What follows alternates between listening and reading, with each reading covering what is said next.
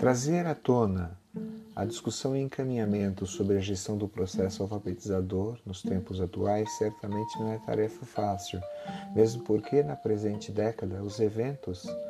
que propõem e direcionam as mudanças nas políticas educacionais não fluem de maneira auspiciosa quanto às expectativas para a ressignificação de demandas, garantia de direitos, construção coletiva de projetos que contemplem e respeitem a participação, a autonomia e descentralização do poder em suas várias esferas no interior da escola.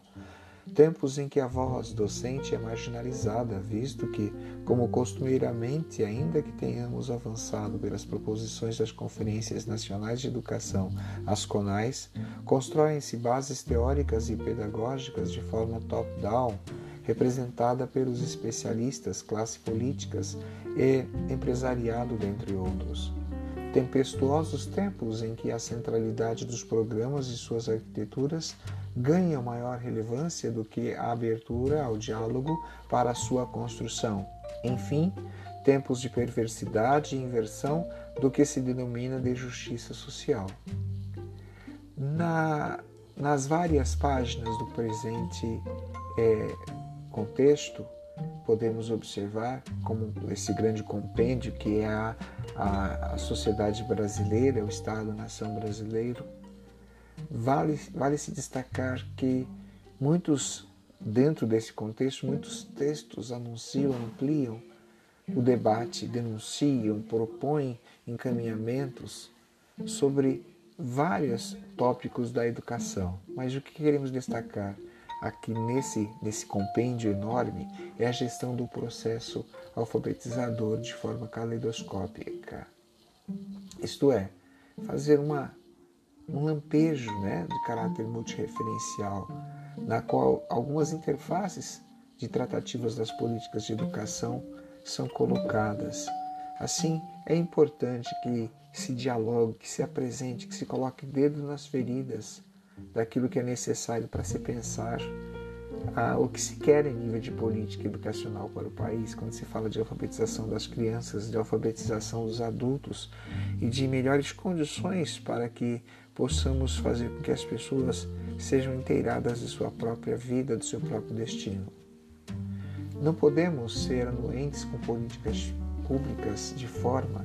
de formas de gestão na educação cujos processos instrumentais e normativos do input-output pedagógico sejam mais importantes ou tenham maior centralidade do que os cidadãos em construção, no caso em que a criança é colocada como foco de um processo maior.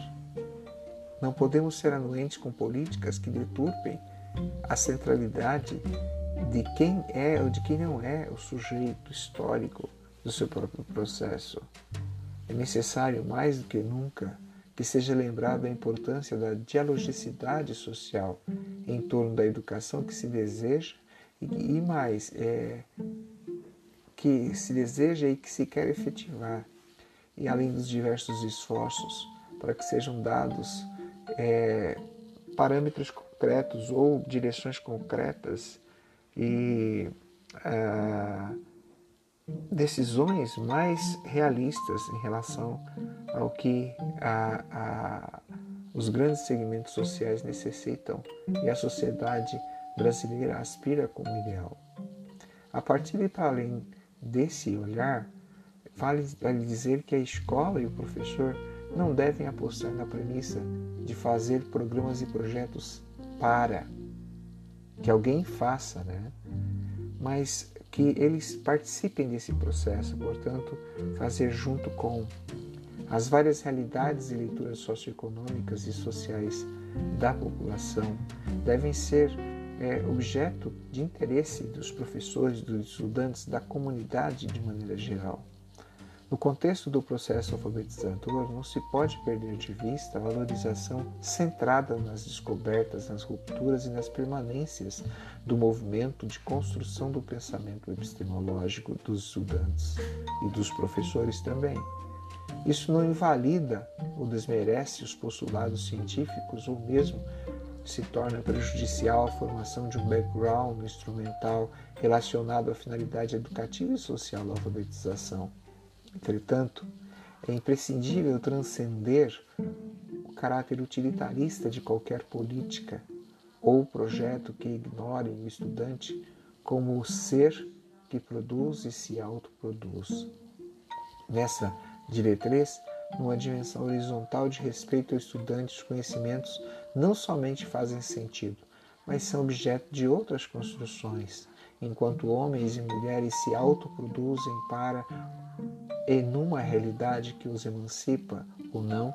contrapondo-se à lógica do reducionismo. Veja que tudo isso vai ser importante para se pensar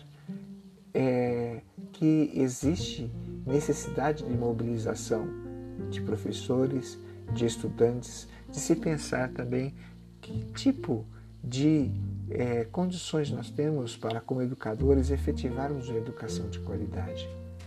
Muitas lutas estão colocadas aí.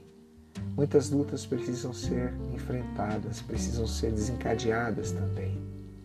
É necessário que o Brasil tome outro, outro direcionamento. É necessário que possamos pensar juntos a educação não somente é possível, mas dentro da que queremos, a que nós conquistamos, a que nós entendemos como necessária e atual para o nosso país.